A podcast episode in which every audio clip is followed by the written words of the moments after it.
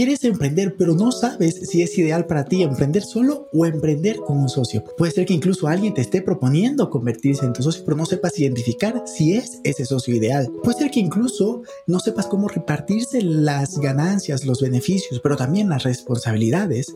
Incluso puede ser que no sepas si tú eres un socio ideal. Te voy a hablar desde mi experiencia, que pues he tenido socios, algunos ya no colaboramos con ellos, pero con otros me mantengo con una muy buena relación, colaboración y seguimos avanzando. Así es que quédate conmigo.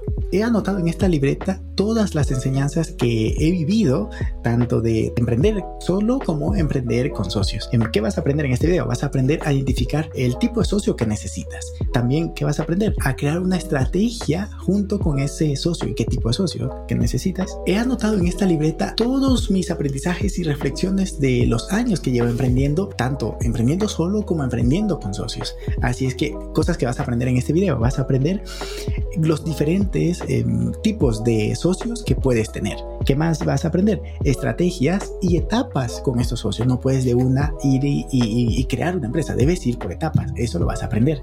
Y también vas a aprender, y muy importante, un acuerdo de salida. Porque no puedes empezar una sociedad sin pensar en el peor escenario. ¿Qué tal si no funciona?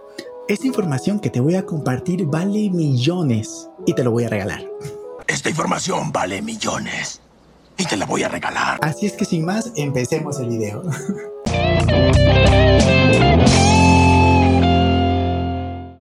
Los suscriptores de este canal somos emprendedores apasionados por el crecimiento, por expresar nuestro máximo potencial y convertir nuestra vida en una aventura en el camino en el que vamos consiguiendo nuestras metas.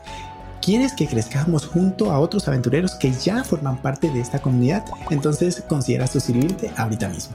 Pues bien, vamos a empezar con el video. Lo primero que debes identificar son tus fortalezas, es decir, el famosísimo análisis DAFO. He tenido personas, he conocido personas que en algún momento me han dicho, ay, pero otra vez el típico DAFO, ay, qué aburrido. Ah, sí, eso me lo enseñaron en la escuela o en el colegio o en la universidad. Sí, lo estás aplicando en tu vida. Vives tu vida a través de un DAFO donde identificas los, por ejemplo, las fortalezas, las oportunidades que te ofrece el mercado, eh, las debilidades Em, tuyas. Por ejemplo, no se te da bien hablar en público, no se te da bien el liderazgo, no se te da bien la contabilidad, no se te da bien vender, ¿no? Las debilidades. Y también las amenazas, por ejemplo, que el COVID cambió em, o que tu competencia está creciendo y está haciendo cosas que te están dejando fuera del mercado. Todo eso. Si entonces me hablas que lo conoces, pero no lo aplicas, entonces mm, no lo conoces o, no, lo estás, no le estás sacando el máximo provecho a ese conocimiento que tienes. Eh, no me digo, no me parece que este chico sea muy listo. Es por eso que un DAFO no puede quedarse solo. Es, puede ser que eh, por eso he recibido este tipo de comentarios ya hace tiempo. O sea, tampoco lo recibo tan frecuente, pero se debe combinar un DAFO con un KAME. ¿Qué es el KAME? Significa que las debilidades las vas a corregir. Las amenazas las vas a afrontar, las fortalezas las vas a mantener e incluso incrementar. A me gusta esto de incrementarlo para convertirte en el mejor. Y por último, las oportunidades las vas a explorar, pero con mesura. Eh, ah, y está la oportunidad, por ejemplo, de eh, abrirte en un nuevo mercado, sí, pero todavía no estás mm, lo suficientemente, ni, ni, siquiera consolidado o ganado el mercado. No tienes suficiente orden en tu negocio, en tu localidad, como para abrirte a nuevos mercados. Entonces, ¿por qué? Porque si te vas a un nuevo mercado y, no tienes los suficientes sistemas en tu negocio, vas a crear mucho caos y te vas a incluso morir de éxito. Así es que todo debes eh, llevarlo con mesura. Y entonces aquí vamos con la primera pregunta que es clave. ¿Qué habilidad tienes y complementarías con tu socio? Más claro, Doc. Sí, sí, sí, sí, déjame ilustrarlo. Te doy un poquito más de contexto. Hay tres áreas en un negocio, siempre hablo de esto. Hay el área comercial, el área administrativa y el área operativa. Son estas tres áreas que deben tener un perfecto equilibrio. Y entonces, de pronto tú eres muy bueno en la parte de ventas. Si vendes, vendes un montón, pero no te queda tiempo para operar, o sí. Pero luego hay que administrar eso, los contratos, los accesos, los procesos internos, o sea, toda esta estos tres em, aristas o áreas es lo que va a hacer que un negocio sea exitoso. hay veces que hay personas logran tener esto perfectamente equilibrado y suelen ser los freelancers que les va, les va muy bien. Aún así, el freelancer suele contratar a un contador para que le lleve esta parte contable de su negocio. Ideal, es lo ideal, que puedas apoyarte en más personas para que puedas concentrarte en donde más puedes aportar valor. Pero entonces ahí viene la pregunta, ¿qué habilidad complementarías? ¿Qué tal si a ti se te da excelente, digamos, eh, programar? Eres un excelente programador de aplicaciones, pero no sabes hablar en público, no puedes y no tienes la capacidad ahorita de vender y es por eso que volvemos al CAME y al DAFO. No eres bueno vendiendo, sí, pero vas a trabajar para ser bueno vendiendo, sin desenfocarte de lo que eres excelente y te está permitiendo facturar, que es crear aplicaciones, ser un desarrollador web. Pero puedes tener un socio que sea muy bueno en, eh, mercadeando y comerciando tu producto, tu empresa. Y entonces crean esa sociedad y sacan adelante. Igual entre los dos se reparten la parte administrativa o contratan a alguien para que haga esa parte, ¿no? Entonces, esa claridad te va a permitir conocer bien qué, em, digamos que ¿Qué complemento necesitas como socio? Es muy brillante. ¿Y le entendiste? Sí. Me impresionas. Otra pregunta que nos viene aquí a colación es cómo proponer ser socio. A ver, de repente me llegan oportunidades, amigos, colegas, conocidos, a veces desconocidos, que me dicen, quiero ser socio. Em, sí, pero a ver, ¿qué propones? Ah, pues em, veamos qué hacemos juntos. No, no, yo ya estoy ocupado, la gente ya está ocupada haciendo sus cosas. Em, tienes que tú acercarte con esa persona ya con una propuesta. Es decir, cuando te vas a acercar a esa persona, tienes que crear una estrategia. Hay que planear una estrategia. Una estrategia de qué pueden hacer juntos, qué propones. También, ¿qué le aportarías? Es lo que decía previamente, en el punto previo. ¿Qué le aportarías? Porque pues por ejemplo, ¿no? Digamos, pongamos el caso de Euge Oyer, digamos, que él contaba en sus stories, eh, me parece que en sus stories contaba que, o en sus videos, que le llegan personas diciéndoles, diciéndole a él, oye, te puedo ayudar a, editar tus videos gratis y, hagamos un socio y hagamos un, un, digamos que un canal de, de emprendimiento para jóvenes y yo te edito los videos y seamos socios. ¿Qué me estás diciendo? O sea, no, tiene ningún valor eso. para, para ellos, Javier, que es alguien que tiene muchísimo recorrido, millones de seguidores, no, bueno, sí tiene casi dos millones en un canal y en el otro casi un millón. Em, y mucho impacto, mucha repercusión, mucho respeto, mucha transformación y autoridad, liderazgo. Entonces, em, y además un negocio sólido. Y tiene equipos que hacen, o sea, equipo interno em, que hace eso de editar los videos, por decir algo. Entonces, que venga alguien y le diga, hagámonos socios, pues no tiene ningún sentido, no, no le estás aportando valor. Además, em, también le suelen llegar ofertas de em, trabajo gratis para ti, y seamos socios, o trabajo gratis.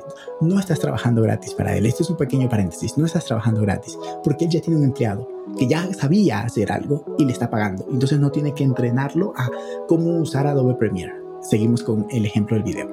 No, entonces le sale más barato contratar a alguien que entrenar a alguien de cero por trabajar gratis, por ahorrarse 500 euros o, lo que sea. Entonces, también tener muy en cuenta eso cuando quieras acercarte. ¿Es la persona muy lejana? Si la persona es muy lejana en términos de, de avance empresarial, si es alguien que, por ejemplo, está en Silicon Valley eh, levantando 5 millones de, de, dólares en facturación, perdón, en ronda de inversión, y tú sabes, eh, digamos que hacer páginas web ¿qué tanto le vas a aportar? ¿Le haces la página? Pues poco más. Él contrata a alguien em, por ahí, le cobra mil dólares, 500 dólares, dos mil dólares y se acabó. No necesita un socio para que le haga una página web.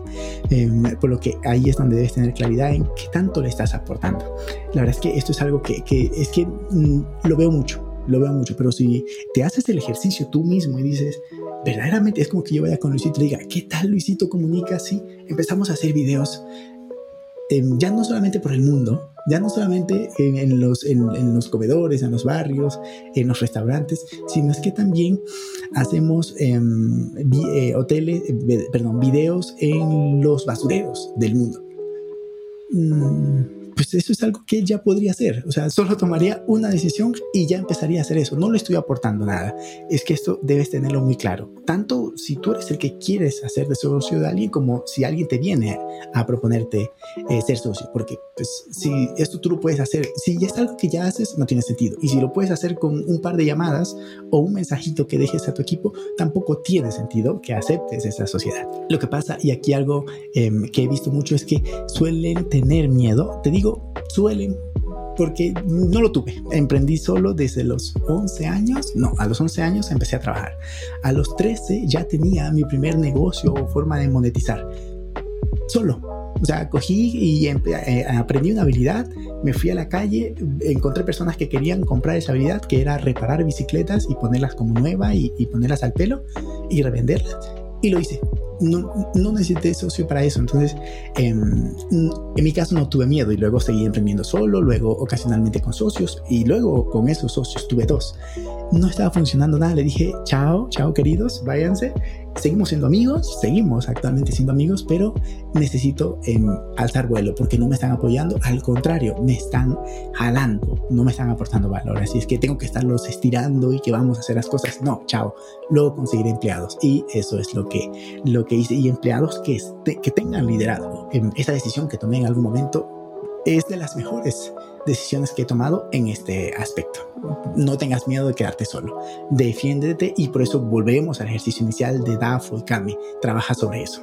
Ten en cuenta también que hay otro tipo de socios. Puede ser el socio estratégico. A ver, si es un socio operativo, pues digamos que en este, en este ejemplo que decía del, del diseñador, del programador y el que vende entonces son socios que, eh, si bien el que está vendiendo está operando las ventas y el que crea las aplicaciones con programación, pues también está operando. Pero ¿qué tal si tienes un socio capitalista? Entonces también está bien, viene y te, te pone un capital, pero no está operando. Entonces debes tener, eh, digamos que un buen acuerdo de si no está trabajando y solo viene una vez a la semana o cada 15 días y aporta estrategias increíbles, pero además te conecta con gente muy potente, es un buen socio. No te está apoyando en la operativa, pero te apoya con esto que si no fuese por él, no lo pudieras conseguir aquí. Así es que también por aquí otro consejo. Si algo que te está proponiendo para hacerte socio, tú lo pudieras conseguir por otro lado, sin necesidad de ceder un porcentaje de tu empresa, no hace falta no hace falta. Otro socio es el socio capitalista, es el que viene y te pone dinero. No, te pongo mil, diez mil, treinta mil dólares o cien mil dólares. Podría ser, pero también podría ser un inversor. No necesitas socio, también puede ser un inversor. Pero si bien es cierto, si tienes un socio, puede ser que te esté más comprometido que si es un inversionista. Que ojo, no es que al inversionista no le importe el dinero, pero el, socio va a estar allí más em, comprometido contigo. Y pues el socio operativo, lo que ya te decía, ¿no? que viene y se comparten las tareas.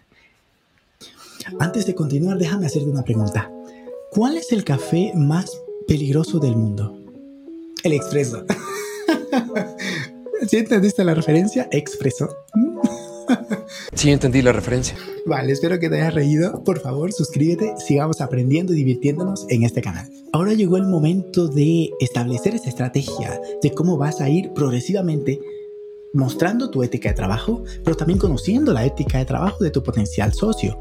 Entonces esto puede ser que te genere un poco de nervios. Veremos qué sucede. Estoy un poco nervioso. Pero está muy bien, está perfecto, porque igual eh, si, si, no tienes nervios o no estás un poco ahí, digamos que con dudas, a un porcentaje pequeño, ojo, eh, entonces puede ser que de plano no te importa el proyecto, es poco probable, ¿no? Es poco probable. Pero entonces, em, colabora. Antes de ponerse socios, búscate un proyecto donde puedan colaborar. Por ejemplo, seguimos en este caso de, em, de diseño, de programación y el vendedor. Pues contrátalo en una ocasión o dile, ayúdame a vender esto y te doy comisión. Y entonces se reúnen, le explicas cómo funciona el desarrollo de software y le comentas todo el valor que tú puedes em, hacerlo, como, que puedes entregar a tus clientes como programador y luego le haces que este vendedor te ayude. Así tengo un amigo que él es, em, él es muy bueno en tráfico, tráfico web, en Facebook Ads, y entonces se asoció con alguien que es muy, bueno, muy buen vendedor. Y juntos crearon un servicio para un cierto nicho de mercado. Entonces, eh, es el conjunto perfecto que se hicieron socios. Eh, está muy bien, o sea, tiene sentido. Colaboraron y luego pues se hicieron socios. Tampoco te apresures. No, no, no hay urgencia, no hay urgencia. Tú puedes ir consigue tus clientes, consigue referido, haz anuncios, haz contenidos. Si de pronto tu socio es el que te va a traer los clientes, ah, vamos a hacer, eh, vamos a, yo, yo tengo muchos clientes no te atores, te puede ser una decisión que te, que te arrastre por muchos años hasta el punto incluso que si lo haces mal, termines odiando el emprendimiento, cosa que es tan bonito como ya decía en, la parte inicial, es, es, un camino apasionante, somos aventureros de vida, ¿no? Los emprendedores. Eh, ya de por sí la vida tiene sus cosas buenas, obviamente, pero también sus cosas desafiantes y nosotros en esta comunidad de emprendedores somos esos aventureros que volvemos este viaje apasionante. Y entonces mejor si lo haces apasionante, si, si vas con paciencia en el sentido de quererte hacer socio con el primero que encuentras. Vas con calma, yo diría que incluso espérate un año, conoce su ética de trabajo, colabora en varios proyectos y ve haciendo una amistad. Un, ojo, no es que, a ver, aquí algo importante. Un socio puede ser tu amigo, pero también puede ser netamente tu socio. O sea, no hace falta que el socio sea tu amigo. Eh, incluso en algún momento lo leí un libro, me parece que de Mike Michalowicz, que decía que los socios les iban les iba tan bien en ese negocio, pero no se soportaban como personas, como amigos, y entonces establecieron un proceso en el cual creaban, digamos que la estructura de negocio, delegaban en el equipo y solo se veían una hora cada 15 días. Se toleraban, pero juntos como empresarios y socios hacían cosas increíbles. Lograron crear una dinámica, entonces ahí está el ejemplo que no necesitas ser amigo de tu socio, lo ideal, bonito y disfrutable es que sea tu amigo y luego poder celebrar juntos los éxitos, pero también estar juntos y darse apoyo cuando las cosas van mal. Es algo bueno también de tener socios. Si estás solo, pues igual y tienes un gato como yo, o dos, o una novia, eh, familiares y amigos que te apoyan, pero si no, igual te las apañas solo. En todo caso, un socio también te podría venir bien en estos momentos. Y ya por último, vámonos con la parte de los acuerdos.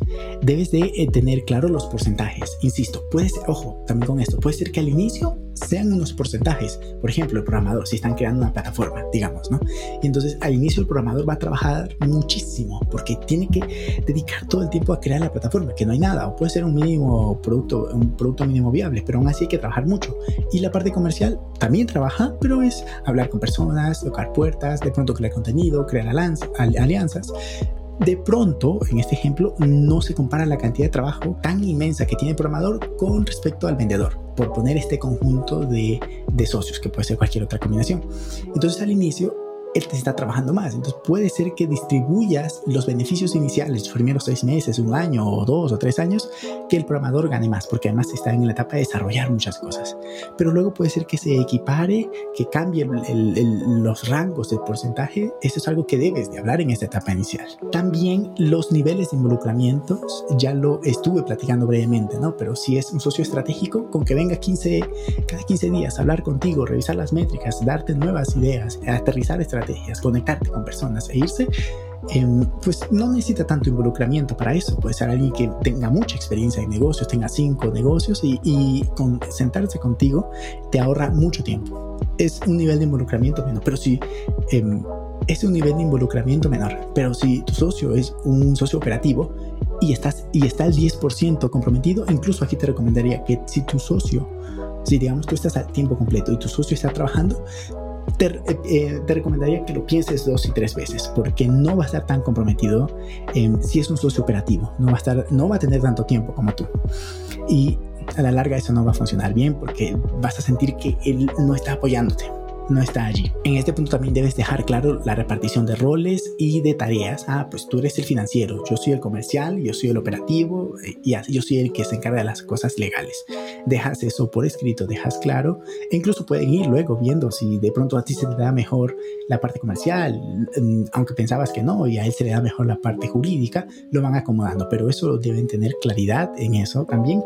Y también el punto de salida. ¿Qué tal si no funciona? Te llevas el 5%, te llevas, eh, te llevas el 20, te llevas el 50, eh, vas a seguir recibiendo eh, regalías hasta que los clientes que trajiste sigan estando activos en el negocio, luego que ya no, pues ya se acabaron tus, tus, tus, tus ganancias o desde que te vas, si haces una falta, por ejemplo, robas a la empresa, te vas y desde el minuto uno que te vas ya no tienes ninguna ganancia. Todo ese tipo de, de acuerdos debes de llegar, pero debes de pensar en cómo vas a salir.